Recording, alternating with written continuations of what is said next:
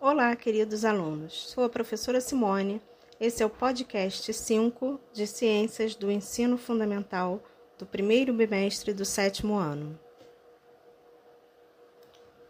Nessa aula falaremos sobre fenômenos naturais ou desastres naturais. Desastres naturais são acontecimentos violentos que estão além do controle humano.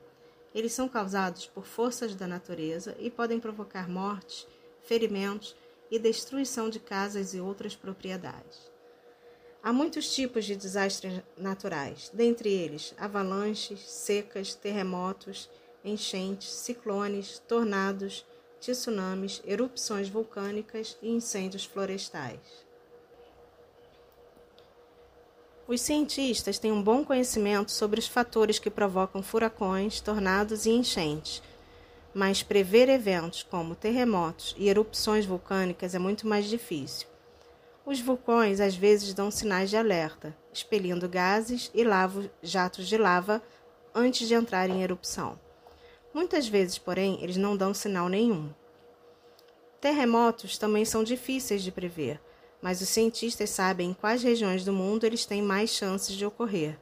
Nesses lugares, os pesquisadores usam equipamentos para detectar mudanças que indiquem a ocorrência de um abalo. Desastres naturais que ocorrem por causa do movimento das placas tectônicas da Terra não podem ser prevenidos, mas outros tipos podem ser evitados.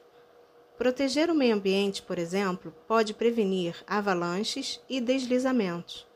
A presença de árvores nas laterais de morros ajuda a manter a neve e o solo no lugar.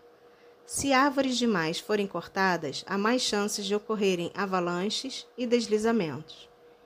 Enchentes podem ser evitadas em alguns lugares reforçando-se as margens de rios, construindo-se barragens e redirecionando a água da enchente para longe da cidade.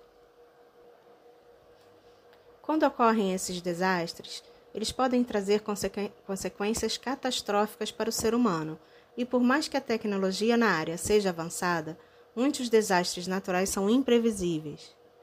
Esses fenômenos naturais representam a mudança de ciclo na Terra. No entanto, nos tempos atuais, essas ocorrências têm aumentado de maneira significativa, o que nos leva a crer nas estatísticas e estudos sobre o meio ambiente. Nesse sentido, muitos desastres têm ocorrido porque o planeta Terra está sofrendo cada vez mais com o aquecimento global e o efeito estufa, resultando no aumento de desastres nacionais e naturais ocasionados pelo desequilíbrio da natureza. Os tipos de desastres naturais são: tempestades, são tempestades de chuva, neve, granizo, areia, raios e podem ser altamente destrutivos, dependendo da quantidade precipitada, as chuvas torrenciais, e da força que apresentam podem levar a situações catastróficas como deslizamento de terras, de gelo, caída de árvores ou torres de energia, entre outros. Terremotos ou maremotos. Terremotos são chamados de sismos, maremotos de tsunamis.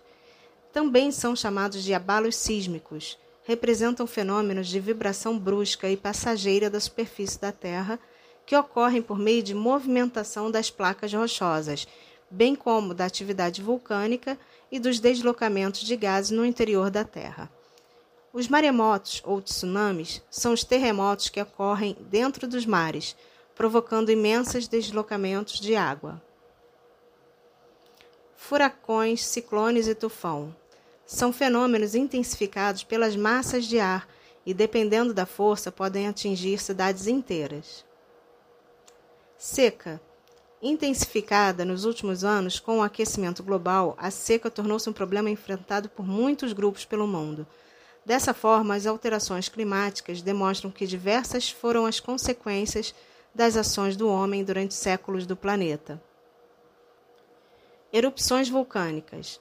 As erupções vulcânicas são perigosas na medida em que a lava expelida pelos vulcões é tão quente que pode destruir comunidades, vegetais, animais e qualquer outro que esteja no local em que atuam. Inundações.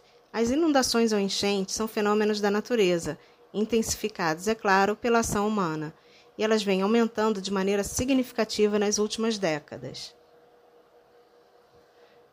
Atividades. Questão 1. Quais as principais consequências dos terremotos? Correção da questão. Os terremotos podem causar vibração do solo, abertura de falhas geológicas, deslizamentos de terra, tsunamis e até mesmo alteração na rotação da Terra. Em locais habitados, as consequências são ainda maiores: destruição de construções, destruição de pontes, comprometimento de infraestruturas e mortes de seres vivos.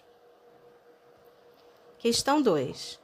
Os terremotos, os vulcões e a formação de montanhas são atividades geológicas de enorme importância que ocorrem na Terra.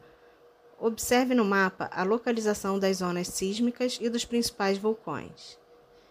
Analisando esse mapa, podemos afirmar que somente o movimento de separação das placas tectônicas causa terremotos. Letra B. Somente o movimento de separação das placas tectônicas causa vulcanismo. Letra C. Em sua maioria, as zonas sísmicas e os vulcões localizam-se no centro de placas tectônicas. Letra D. Em sua maioria, as zonas de intensa atividade sísmica e os vulcões localizam-se nas bordas das placas tectônicas. Resposta correta, letra D. Localizam-se nas bordas das placas tectônicas. Paramos por aqui. Até a próxima aula.